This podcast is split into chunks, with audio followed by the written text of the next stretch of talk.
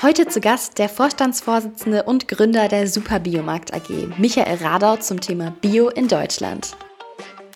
In vielen Interviews kommt immer, ja, das kann sich aber nicht jeder leisten. Also meine erste Antwort, Markus, darauf ist, ähm, wenn es sich erstmal jeder leisten würde, der es sich locker leisten kann, wären wir schon mal ganz große Schritte weiter und könnten uns viel mehr Gedanken über die vielleicht machen, wo es enger wird.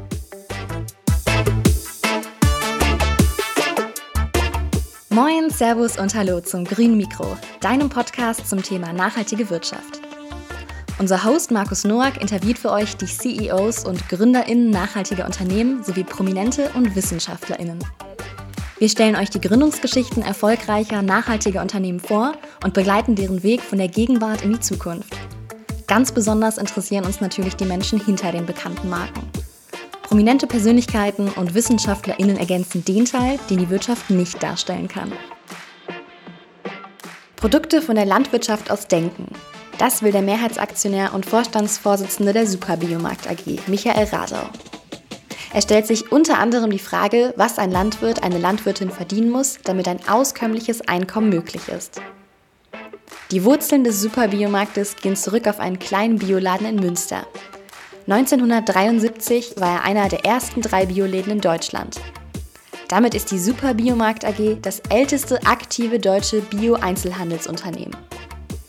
Auch mit Michael hat Markus über die Anfänge von Bio in Deutschland und über Unternehmertum im Nachhaltigkeitsbereich gesprochen und hat sich erklären lassen, wie Ökologie und Ökonomie Hand in Hand gehen können. Und jetzt direkt rein ins grüne Mikro mit Michael Radau, dem Vorstandsvorsitzenden der Super Biomarkt AG.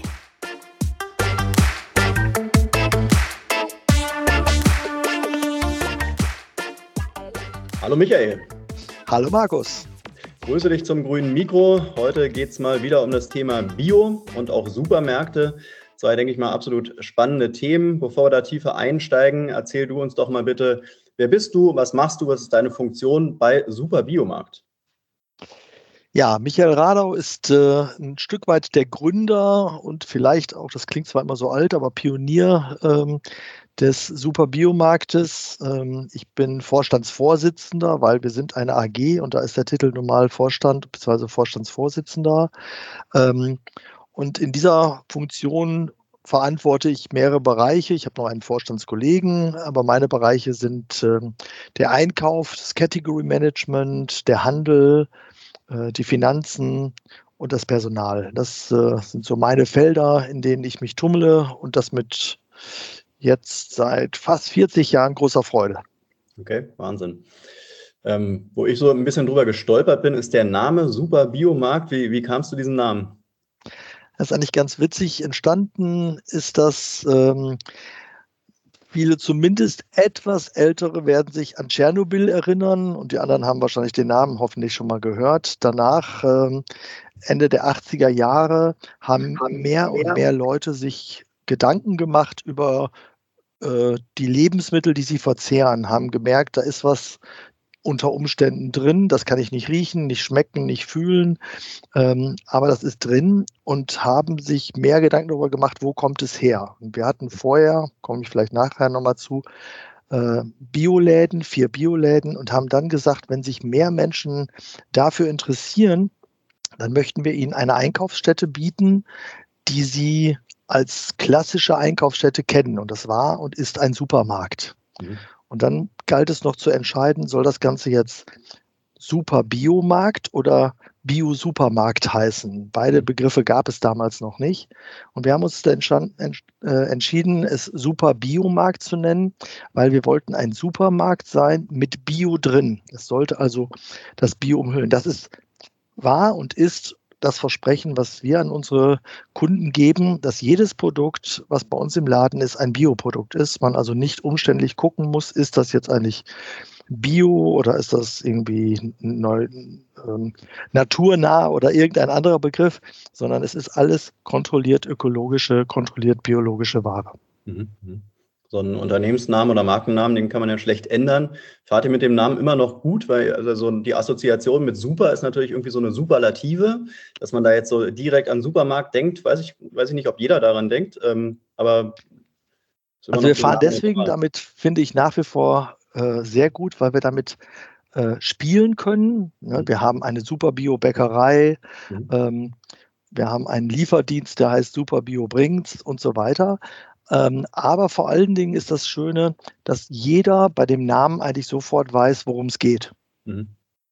Das, ist, ähm, das, das, braucht man eigentlich nicht mehr erklären, was wir eigentlich, was unser Geschäftsmodell ist. Ja, ja.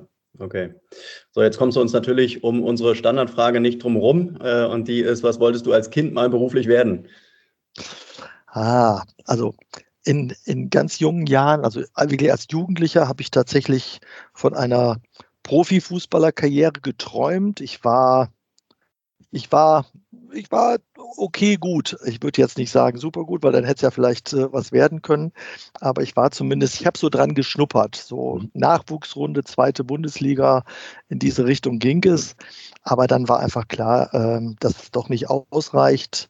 Und dann äh, habe ich nach dem Abitur eine eine äh, Wirtschaftsschule noch besucht für eine Weile und bin dann tatsächlich sofort in den Biobereich eingestiegen.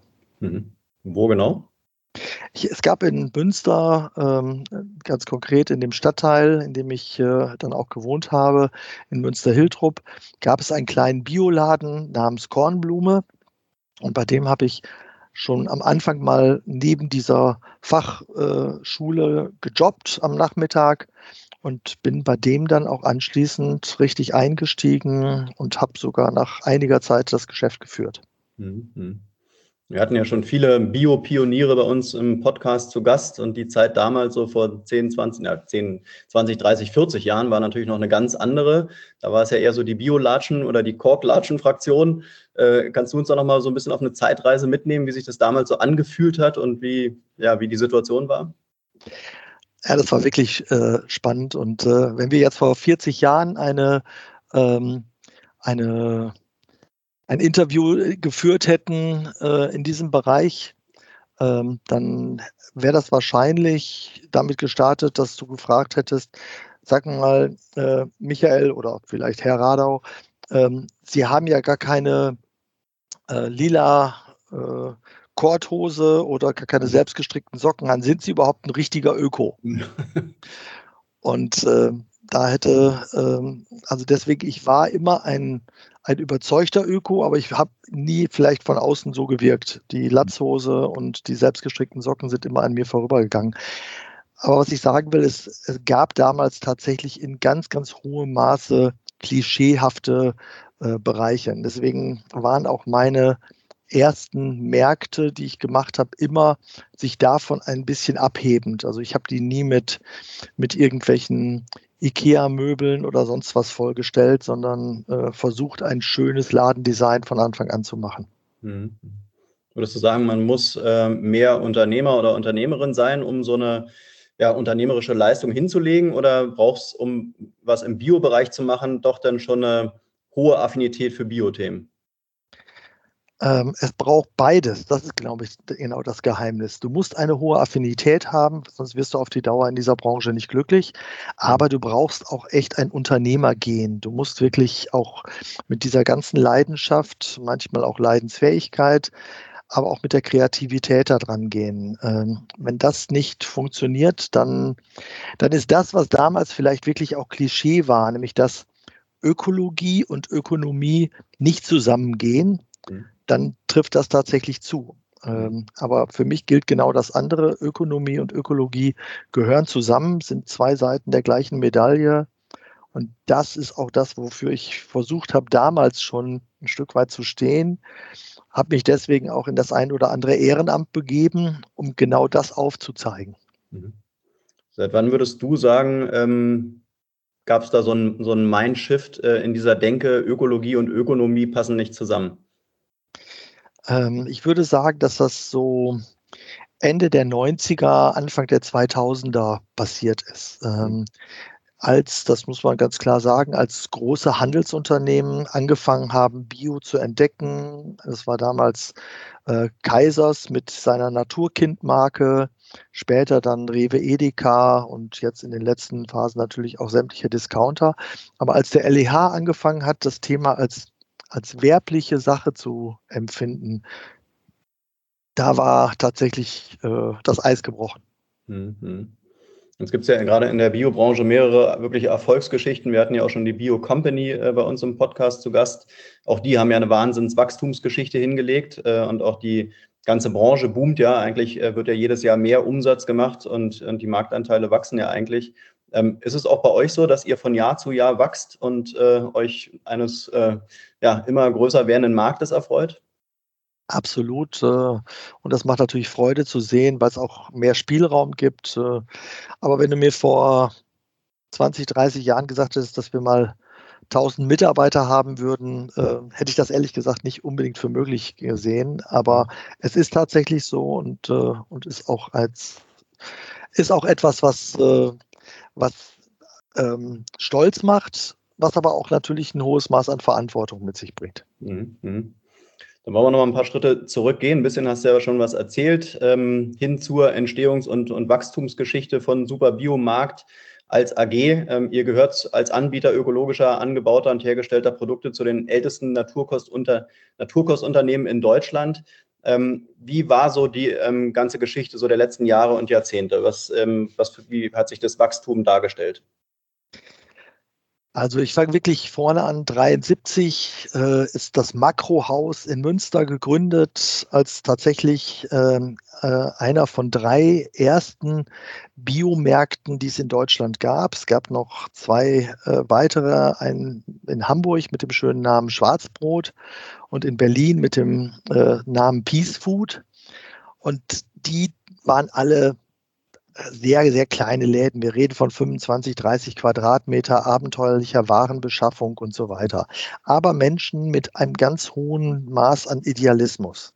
Ich selber bin, wie gesagt, 82 eingestiegen, habe mich dann 1985 im zarten Alter von 25 selbstständig gemacht, habe einen ersten Laden gekauft, habe dann ähm, eine Filiale eröffnet und Ende der 80er Jahre haben dann ein anderes Unternehmen in Münster und ich fusioniert, sodass ich dann die Verantwortung äh, für vier Märkte hatte. Der damalige Kollege hat sich mehr konzentriert auf einen Herstellerbereich, hat die auch heute einen der bekanntesten Naturkost-Herstellermarken, äh, die Davat, gegründet, äh, benannt nach einem Landstrich oder einem Teil hier im Münsterland. Und ich hatte halt eben das Vergnügen, mich mit dem Einzelhandel zu beschäftigen. Und äh, das ist äh, wirklich von Jahr zu Jahr gewachsen. Und dann kam halt eben das, was ich eben erzählt habe, diese, diese Idee aus dem Bioladen, dem Biogarten, wie er hieß, ähm, einen super Biomarkt zu machen. Und damit haben wir auch eine, eine nochmal wieder andere Wahrnehmung bekommen. Ähm, es wurde mehr als ernsthafter Lebensmittelmarkt mit einer Bäckerei, sogar mit einer Metzgerei, die wir alle integriert hatten, wahrgenommen. Und von da an ging einfach nicht nur die Expansion, sondern wirklich auch die, die öffentliche Wahrnehmung äh, doch relativ steil nach oben. Und äh, wir werden dieses Jahr rund 100 Millionen Euro Umsatz machen. Wahnsinn. Und würdest du sagen, dass es schon eher so organisches Wachstum war, dass ihr irgendwie vom Markt profitiert habt? Oder habt ihr jedes Jahr euch neue Ziele gesetzt und vielleicht auch irgendwie äh, Vorbilder gehabt, äh, wo ihr so gesagt habt, hier jedes Jahr 30 Prozent äh, Umsatzwachstum oder was waren eure Ziele? Nee, also es gab Jahre, wo wir tatsächlich 30 und sogar mehr Prozent Umsatzwachstum hatten. Wenn ich zum Beispiel an BSE denke, mhm. ähm, muss auch ganz deutlich sagen, im letzten Jahr hat Corona nochmal wieder einen ganz enormen Schub für, für uns gebracht. Aber das hält man als Organisation gar nicht aus. Ähm, wenn du wirklich die Prozesse und die Menschen, ähm, die Abläufe sauber aufstellen willst, dann, dann ist das nicht durchhaltbar. Insofern bin ich froh, dass es auch zwischendurch geringere Wachstumsraten gab, damit wir dann immer mal wieder Luft holen konnten und äh, Sachen auch wieder justieren konnten. Mhm. Weil man muss immer sagen, äh, einer der eklatanten Unterschiede zwischen einem Biofachmarkt, und das gilt genauso für die Bio-Company wie für den Super-Biomarkt, ist einfach, dass wir ähm, ein anderes Warenverständnis haben, will sagen, wir wollen andere Produkte haben, nicht irgendwas in Bio, sondern wir wollen andere Produkte haben. Aber wir wollen auch Menschen in dem Laden haben, also Mitarbeitende, die zu diesen Produkten etwas sagen können. Die nicht nur sagen, ähm, Couscous finden Sie drittes Regal rechts unten, gucken Sie mal, sondern die sagen können, was ist das eigentlich, äh, was mache ich damit? Weil immer wieder auch heute noch Kunden zu uns kommen, die, die neu sind, die Interesse an den Produkten haben, die in eine neue Welt eintauchen. Und äh, ich freue mich immer wirklich riesig, wenn ich die Rückmeldung kriege, dass wir äh, super nettes und fachkundiges, äh, äh, eine, eine super nette und fachkundige Mitarbeiterstruktur haben. Das, das finde ich total schön. Mhm. Wie lautet denn eure Unternehmensvision und Unternehmensmission? Hm, also erstmal, dass wir wirklich tatsächlich ein ähm, Biomarkt sind mit einem hundertprozentigen Biosortiment. Das klingt selbstverständlich, ist es aber nicht. Es gibt also gerade auch im europäischen Ausland, aber auch in Deutschland eine ganze Reihe von Märkten, die das nur teilweise äh, haben. Und dann haben wir vier Begriffe mit unseren, mit unseren Mitarbeitern entwickelt, die wir so als, als unsere Leitsterne sehen. Das mhm. sind unsere vier Gs. Die vier Gs sind Gesundheit, Geschmack, gutes Gewissen und Glaubwürdigkeit. Mhm. Also, dass wir auch wirklich sagen können, wo kommen die her? Das ist beispielsweise bei, bei allen tierischen Produkten. Ähm, wir haben ein eigenes Biofleisch-Label mit einer Biofleischgenossenschaft, mit der wir oder an, in der wir eng verbunden sind und mit der wir ähm, ein, eine sehr, sehr langjährige Kooperation haben entwickelt. Ähm, aber die anderen Begriffe sind für uns genauso wichtig. Und unser Claim heißt von Herzen natürlich konsequent. Und auch das drückt nochmal das aus, wofür wir stehen wollen. Ähm, wir haben früher viel mehr erklären müssen, was ist eigentlich Bio, wer kontrolliert das eigentlich? Das ist heute gar nicht mehr so stark, sondern heute habe ich eher die, die Aufgabe zu erklären, welche Art von Bio verkaufen wir. Hm. Hm. Kannst du es ein bisschen konkretisieren, welche Art von Bio? Ja, ich versuche das mal an einem, an einem konkreten Beispiel aufzuzeigen. Ähm, wenn du heute Bio-Eier kaufen willst, dann ist das eigentlich sehr schön, in so gut wie jedem Lebensmittelmarkt möglich. Ähm, in der EG-Bio-Verordnung gibt es eine Regel, die heißt, du darfst nicht mehr als 3000 Tiere pro Herde haben. Und die müssen Auslauf haben und äh, äh, entsprechende Fläche dazu. Und dann darf das biozertifiziert sein. Es steht aber nirgendwo in der normalen klassischen EG-Bio-Verordnung, dass du nicht von dieser Herde von, oder in dieser Art sieben Herden nebeneinander haben darfst, wenn du genügend Fläche hast. Und dann stehen da 21.000 Tiere. Mhm. Und dann hat das nichts mehr mit artgerecht zu tun, zumindest nicht in unserer Vorstellung, weil die Tiere, wenn man mal gesehen hat, wie Hühner sich verhalten, bis auf ein paar Einzelgänger sind die immer relativ auf einer Fläche. Und auch wenn die Fläche groß ist, ist das bei 21.000 Tieren einfach äh, äh, Stress für die Tiere, weil sie sich nicht mehr orientieren können, wer gehört zu meinem Bereich. Wir haben bei uns in der Regel so 1000, 1500, ich glaube, ein Betrieb hat 2000 äh, Tiere. Der erste Bereich mit den 21.000 Tieren ist viel wirtschaftlich effizienter. Ich brauche nur eine Logistik, ich brauche nur eine Packstation, ich brauche nur eine Fütterungsanlagenbereich und, und Stempelung der Eier und, und, und dann kann ich ein Ei unter Umständen für, weiß ich gar nicht, wo es jetzt liegt, 28, 30 Cent äh, anbieten. Wenn das in der anderen Art und Weise gemacht wird, ist das einfach deutlich teurer. Das wird, da liegt ein Ei dann bei 40, vielleicht sogar 45 Cent. Aber uns ist es wichtig, klarzumachen, dass das unsere Version von Bio ist, dass wir, dass wir auch eine eine industrielle Bioproduktion nicht wollen, weil wir glauben, dass der Verbraucher die auch nicht will. Mhm. Aber wie schafft man das klar zu machen? Ich glaube, so in diesem ganzen Biomarkt herrscht trotzdem schon noch eine relativ große Intransparenz.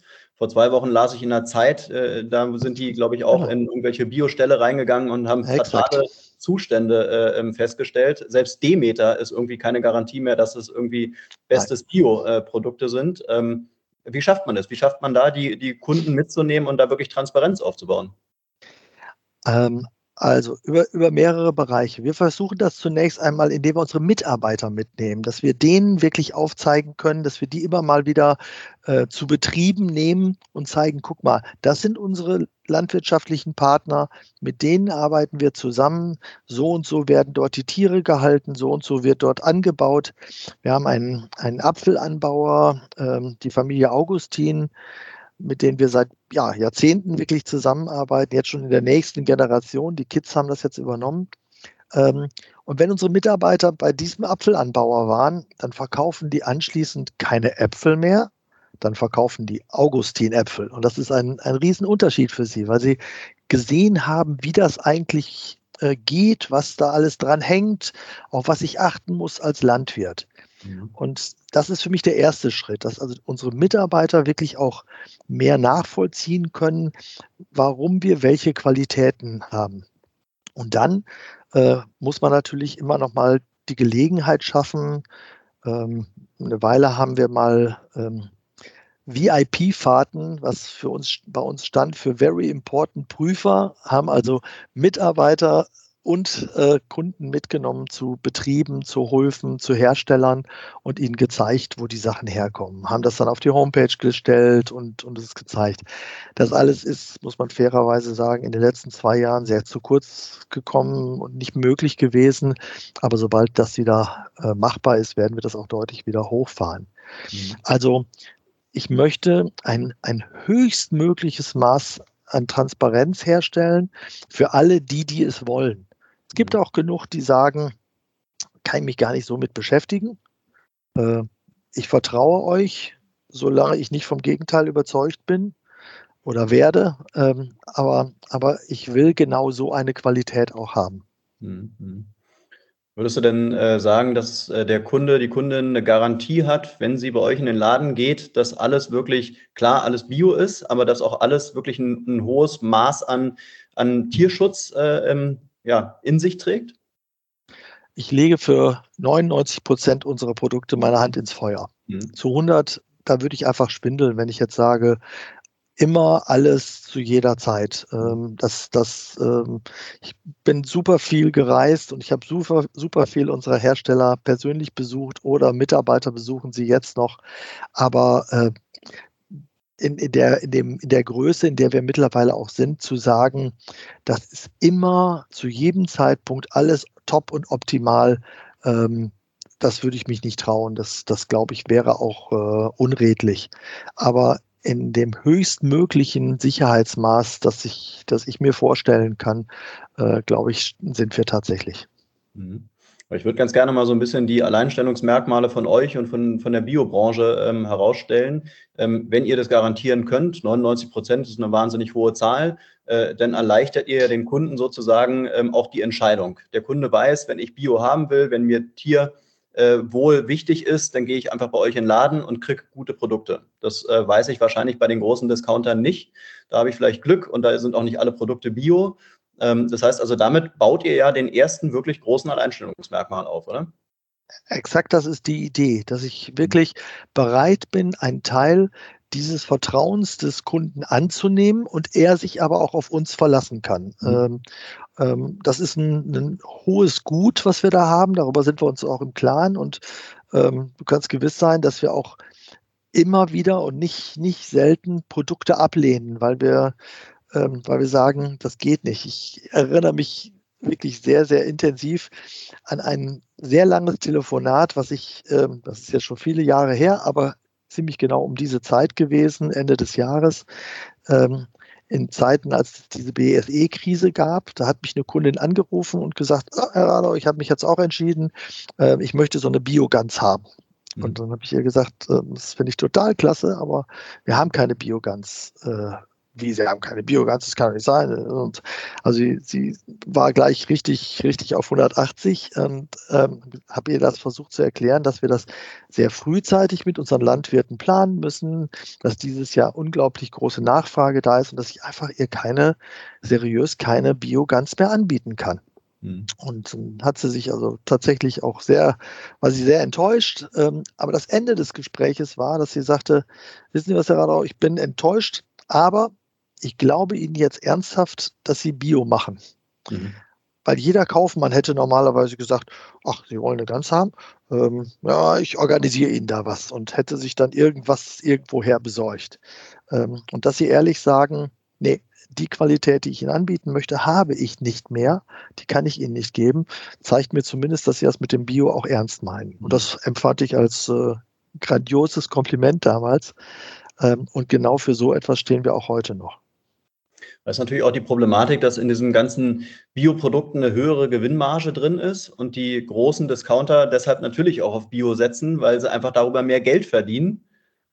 Da würdest du mitgehen, oder? Das ist schon so ein bisschen die Problematik. Das ist so. Ähm, gleichzeitig schießen sie im Moment ein bisschen ein Eigentor, weil sie das auch wieder nutzen, um Bio ähm, über den Preis zu verkaufen. Das heißt, der, der, der Wettbewerb entsteht da auch wieder nicht über Qualität, nicht über Transparenz, nicht über inhaltliche Geschmacksstoffe, nicht über, über ähm, irgendwelche anderen ähm, Benefits für die Gesellschaft oder für irgendwas anderes, sondern es entsteht wieder nur über den Preis. Mhm. Und das ist die große Gefahr, in der Bio im Moment auch ist, dass wir, dass wir versuchen, billiges Bio zu verkaufen.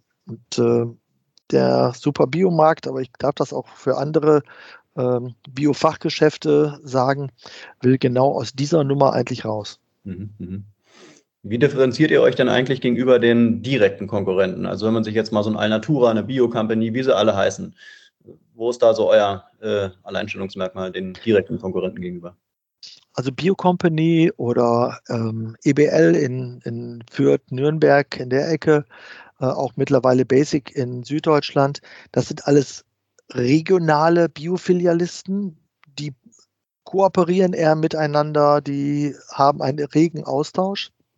Die großen äh, Biomärkte Alnatura, äh, Dens, ähm, die haben einen anderen Ansatz. Sie äh, müssen bundesweit agieren, sie haben kaum eine Chance, in irgendeiner Form ähm, wirklich in eine Regionalität einzutauchen. Ähm, sie haben zum Teil andere Ansätze, was die frische äh, Thematik angeht. Ich denke jetzt an, an zum Beispiel Frischfleischtheken, die es in diesen Konzepten nicht gibt. Ähm, insofern glaube ich, wenn man wirklich auch in der Region verhaftet etwas sucht, dann sind diese regionalen Biofilialisten schon äh, und auch einzelne regionale Biomärkte, die will ich gar nicht außen vor lassen, äh, eine, eine gute Lösung. Mhm. Und wie würdest du euer Look and Feel beschreiben? Wie, wie fühlt sich das an, wenn man bei euch in den Laden reingeht und wie sieht es aus? Ähm, das entwickelt sich natürlich immer äh, stetig weiter. Ähm, aber ich glaube, wir haben eine, einen Laden, das ist uns auch wichtig, wo man reinkommt und sich wohlfühlt. Und dieses Wohlfühlt wird durch Licht, wird durch natürliche Materialien äh, gemacht, wird durch eine gute Übersichtlichkeit. Ne? Also wir haben keine hohen Regale, sondern die enden bei 1,60 Meter. Das heißt, ich kann gleich, habe gleich ein Raumgefühl äh, gemacht. Und letztendlich immer total wichtig, wird durch Menschen gemacht. Und äh, ich glaube, dieses, dieses, äh, dieses Wohlfühlgefühl, das ist auch etwas, was uns ja vielleicht auch ein Stück weit auszeichnet. Mhm. Spielen die Menschen in, ähm, in der Biobranche bei euch in Bio-Supermärkten eine größere Rolle als jetzt in so einem, ja, in so einem großen ähm, Supermarkt, wo, wo vielleicht einfach nur in die Massen reingeschleust werden sollen und ihr Geld da lassen sollen? Definitiv. Ja. Ich will das gar nicht äh, jedem Lebensmittelhändler unterstützen, dass er, dass er bewusst das macht, aber ähm, unsere Überzeugung ist einfach, wenn ich so einen so Bereich habe eines Marktes, der dreieinhalbtausend Quadratmeter ist, groß ist ähm, und wo ich zwischen 38 Ketchup-Sorten auswählen kann, dann macht das für die wenigsten Menschen ihr Leben einfacher oder angenehmer. Und wir mhm. versuchen das genau mit einem eher 600 Quadratmeter Laden, mit einem guten, alles umfassenden Vollsortiment, aber halt eben nicht 38 Ketchup-Sorten, einfach ein bisschen anders aufzusetzen. Mhm. Und was sind das für Menschen, die bei euch äh, Kunde, Kunden sind? Kann man so sagen? Ähm, das ist sehr spannend, weil das hat sich auch in den letzten Jahren nochmal verändert. Ähm, erstens, wir haben heute viel mehr junge Kunden, also auch Menschen im Alter von 17, 18, 20, äh, die vielleicht sogar noch zu Hause wohnen, aber denen trotzdem da etwas wichtig ist und die gezielt bei bestimmte Produkte äh, und ein Teil ihres verfügbaren Geldes dafür ausgeben, diese Sachen zu kriegen. Sei es, dass es manchmal vegetarische, vegane Sachen sind oder irgendwelche Sachen, die es dann halt eben plastikfrei gibt oder oder.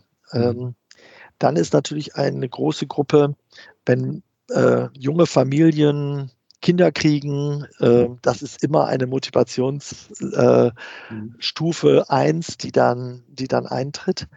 Spannenderweise haben wir aber auch wirklich in hohem Maße mittlerweile ältere Kunden bei uns, die mit einem, mit einem extremen Qualitäts- und damit meine ich auch ganz viel geschmacklicher Qualitätswahrnehmung äh, äh, zu uns kommen.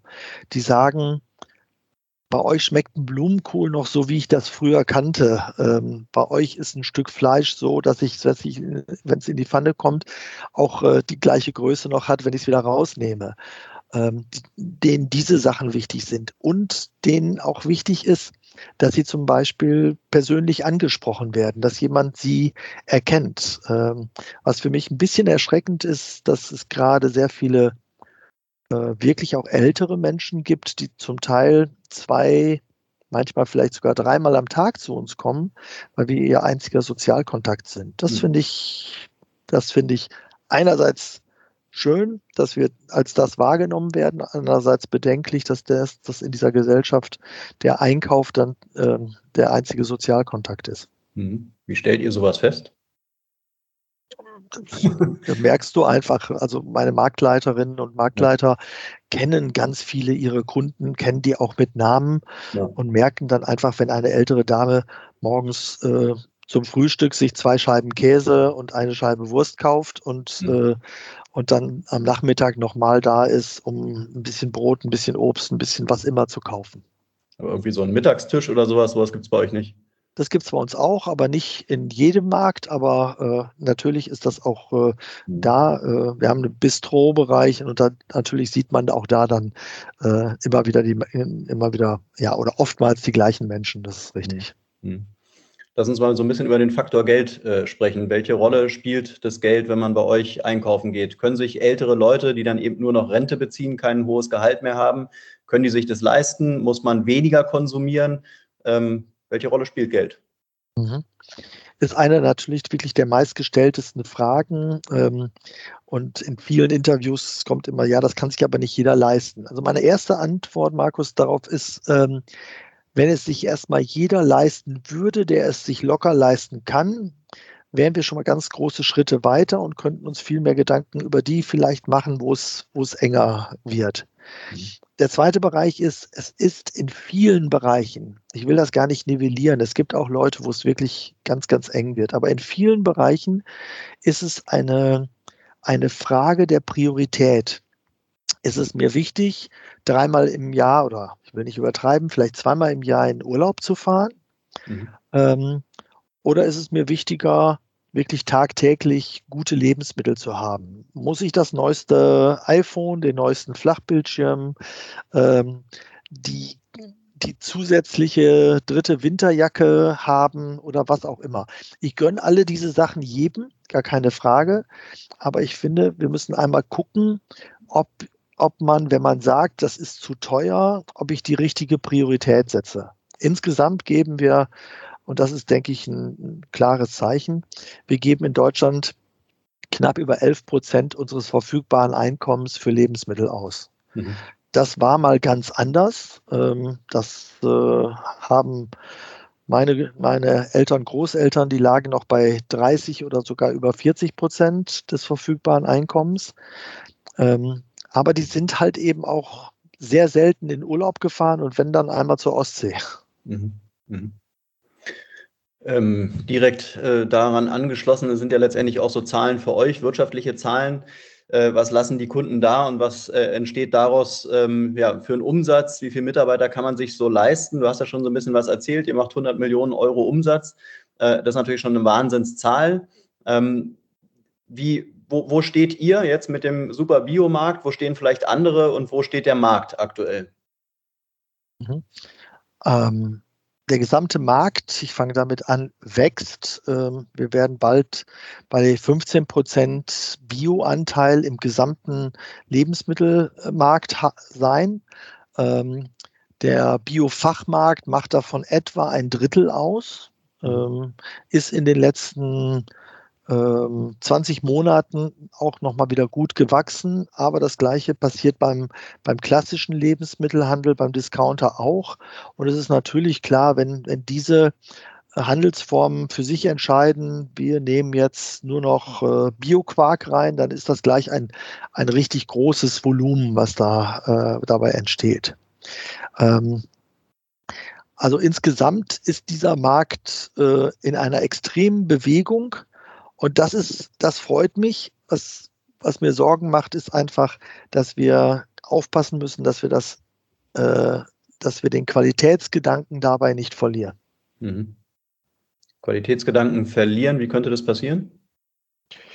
Indem nicht mehr das passiert, was eigentlich der Biogedanke für mich ist, nämlich dass ich Produkte von der Landwirtschaft aus denke. Dass ich also erstmal gucke, was, was braucht ein, ein Landwirt für seinen Rohstoff, den er produziert, ähm, damit er ein auskömmliches Einkommen hat. Und dass davon die Produkte entstehen und nicht, wie es in der Regel oftmals gemacht wird, zu sagen, wenn ich diesen neuen Quark rausbringen will, ähm, dann darf der, damit ich damit 8% Marktanteil erreiche, nur 49 Cent kosten. Mhm. Und dann angefangen wird, das zurückzurechnen und zu gucken, was kriegt denn der Landwirt dann noch dafür? Mhm. Das ist eigentlich oftmals die, die, die klassische Variante von Produktneuerungen. Mhm. Und die halte ich für fatal. Mhm. Sind denn die politischen Bedingungen für euch äh, gut aktuell oder hoffst du dir von der neuen Regierung noch so ein paar Nachbesserungen? Gerade auch so im, im Blick auf die Bauern, auf die Landwirte. Ich äh, bin super froh, dass äh, Cem Özdemir ähm, Landwirtschaftsminister geworden ist. Ich kenne Cem seit, seit vielen, vielen Jahren. Ähm, ich glaube, ähm, er war genauso überrascht wie ich, dass er das geworden ist. Ähm, eigentlich waren da andere Ideen in standen im Raum. Aber ähm, ich traue ihm zu, weil er wirklich ein sehr äh, auch ausgleichender Mensch ist, der sehr gut zuhören kann, der seine aber auch klare Schlüsse dann zieht. Ich traue ihm zu, dass er halt eben wirklich auch diese, diese Veränderungen, die notwendig sind, in Angriff nimmt. Aber es ist ein extrem dickes Brett, was da zu bohren ist. Mhm. Ähm, wenn, du, wenn du sagst, du kennst ihn persönlich, äh, was, was traust du ihm so zu und was, was würdest du sagen, was waren so die, ähm, ja, die, die, ähm, was hat man verschlafen in der alten Regierung, was, was muss jetzt besser gemacht werden? Ähm, wir, wir müssen wieder zu einer Landwirtschaftspolitik, die den Landwirten ermöglicht, ihre Produkte unter einer entsprechenden Wertschätzung zu dem entsprechenden Preis verkaufen zu können. Mhm. Wir müssen aber auch klar machen, dass die, dass wir vielleicht nicht große agrarindustrielle Produktionen machen müssen, die dann ganz viel auf den Export ausgelegt sind, ohne dass die Kosten, die dabei entstehen, ich denke da an, an Bodenproblematik, an Pestizidproblematik, an Wasserproblematik, dass die halt eben auf die Gesellschaft abgewickelt werden. Mhm. Wir müssen versuchen, wieder die Produkte, die wir hier sinnvoll produzieren können, für die Menschen hier in guter Qualität zu produzieren und dann gleichzeitig deutlich machen, welchen Stellenwert Lebensmittel in unserem in unserer Gesellschaft oder in unserem ganz privaten Leben haben sollten. Mhm. Ähm, und das ist eine Bildungsfrage, das ist aber auch eine Frage des, der, der äh, permanenten Kommunikation. Mhm. Womit wir eigentlich direkt beim Thema Nachhaltigkeit sind. Nachhaltigkeit ist in aller Munde. Ähm, Bio ist natürlich, was den ganzen äh, Bereich Nachhaltigkeit anbelangt, sehr, sehr nah dran. Äh, wie definiert ihr für euch das Thema Nachhaltigkeit? Also erstens ist es ein Begriff, wo ich immer aufpassen muss, dass ich, äh, dass ich manchmal nicht Pickel kriege, weil er wird so inflationär mittlerweile benutzt. Mhm. Ähm, wir haben eigentlich für uns vier Säulen genannt, nämlich die klassischen, die soziale, ähm, Nachhaltigkeit, die ökologische Nachhaltigkeit, alles relativ unstrittig. Die ökonomische Nachhaltigkeit, da muss man schon mal ganz deutlich machen, da geht es nicht darum, dass das Ganze sich auch noch rechnen soll, das muss es sich für jedes Unternehmen sowieso, sonst mhm. bleibt ein Unternehmen nicht am Markt, sondern dass es da um Ressourceneffizienz geht, dass man, dass wir da äh, noch ganz viel lernen müssen. Da geht es um Verpackungen und andere Bereiche. Und der vierte Bereich, den wir noch hinzugefügt haben, ist schlicht und ergreifend Gesundheit. Mhm. Äh, nicht erst in den letzten 20 Monaten haben wir gemerkt, wie wichtig das ist, ähm, aber dass wir tatsächlich eine, eine Landwirtschaft und auch eine Ernährung haben, die gesundheitsförderlich ist, ähm, das ist nicht so selbstverständlich, wie wir vielleicht glauben. Mhm. Ähm, jetzt war ich die letzten Tage bei euch mal auf der Website und da ähm, lacht einen zum einen eine Weihnachtsgans an und zum anderen äh, ruft ihr dazu auf, weniger Fleisch zu essen. Äh, spielt für euch Fleisch wirtschaftlich keine Rolle mehr? Und äh, du hast ja vorhin schon die Weihnachtsgans angesprochen. Welche Rolle spielt die Weihnachtsgans? Es ist eigentlich im Gegenteil. Das spielt schon eine, eine große Rolle bei uns. Ähm, unsere Fleischwursttheken machen einen äh, relevanten Umsatz aus. Aber wir möchten damit deutlich machen, dass ähm, aus klimatechnischen Gründen, aber auch aus ernährungstechnischen Gründen wir alle lernen sollten, weniger Fleisch, dann aber das Richtige und Gutes zu essen. Mhm und ähm, ein, ein Stück Fleisch auch als, als das zu empfinden, ähm, was es darstellen sollte, ein Genussmittel und kein, äh, kein täglicher großer Sattmacher. Das, äh, das ist nicht die Funktion von, die wir bei Fleisch sehen. Ähm, wir haben hohen und ich auch persönlich habe hohen Respekt. Eine meiner Kinder ist Veganerin. Ähm, wenn jemand für sich entscheidet, vegetarisch oder vegan zu leben. Aber die Menschen, die sagen, ich möchte eher äh, Flexitarier sein, also ab und zu Fleisch essen, der sollte wirklich darauf achten, dass er eine gute, transparente Qualität ist. Mhm. Also das heißt, wenn es nur noch den Sonntagsbraten gibt oder alle irgendwann äh, nur noch Veganer, Veganerin sind, dann gibt es euch trotzdem noch, dann stellt euch einfach um und dann wird die Fleischtheke zugemacht. Ja, das, das ist gar kein Szenario, wo ich dran glaube. Ähm, ich glaube schon daran, dass es äh, interessant sein könnte, ähm, mehr Flexitarier zu haben, dass man wenig den Sonntagsbraten oder vielleicht auch nochmal äh, Fleisch zu essen ähm, oder, oder mal Wurstwaren zu essen. Ähm, das täte jeder einzelnen Person, aber es täte auch definitiv der Umwelt und dem Klima gut. Mhm. Und was sind so eure Ziele fürs nächste Jahr? Was habt ihr euch vorgenommen? Was wird bei euch noch kommen? Ähm, und äh, ja, vielleicht, äh, was sind so eure, eure ähm, Main Topics fürs nächste Jahr? Wir haben ähm, in diesem Jahr einen großen Schluck aus der Pulle genommen, wenn man das so sagen möchte. Wir haben zehn neue Märkte, zum Teil durch Übernahme äh, von, von einem Kollegen, zum Teil durch Neueröffnungen gemacht. Und ganz ehrlich, wir werden das nächste Jahr brauchen, um diese Märkte zu integrieren in der Kultur, in der Philosophie, wirklich bei uns ankommen zu lassen. Ähm, und wenn das am Ende des nächsten Jahres geschafft ist, bin ich super glücklich und froh. Okay, also die Arbeit geht euch nicht aus. Nein, definitiv nicht. Michael, dann vielen Dank fürs Gespräch. Ähm, hat wieder mal viel Spaß gemacht, auch in die Biobranche reinzugucken. Da äh, stelle ich immer wieder fest, äh, jeder kennt Bio, aber das Wissen äh, über das Thema Bio ist dann doch nicht so tief, wie man sich es eigentlich vorstellt und wie es vielleicht sein müsste. Äh, von daher vielen Dank für den, für den Einblick in die Branche und äh, euch alles Gute fürs nächste Jahr. Sehr, sehr gerne, Markus. Danke. Bis dann. Ciao, ciao. Tschüss.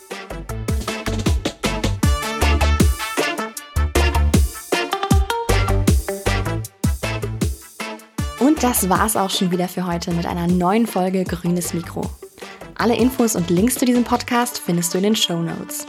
Wenn es dir gefallen hat, dann abonniere uns gerne auf den gängigen Streaming-Plattformen und lass eine Bewertung da. Wir würden uns freuen. Bis zum nächsten Mal.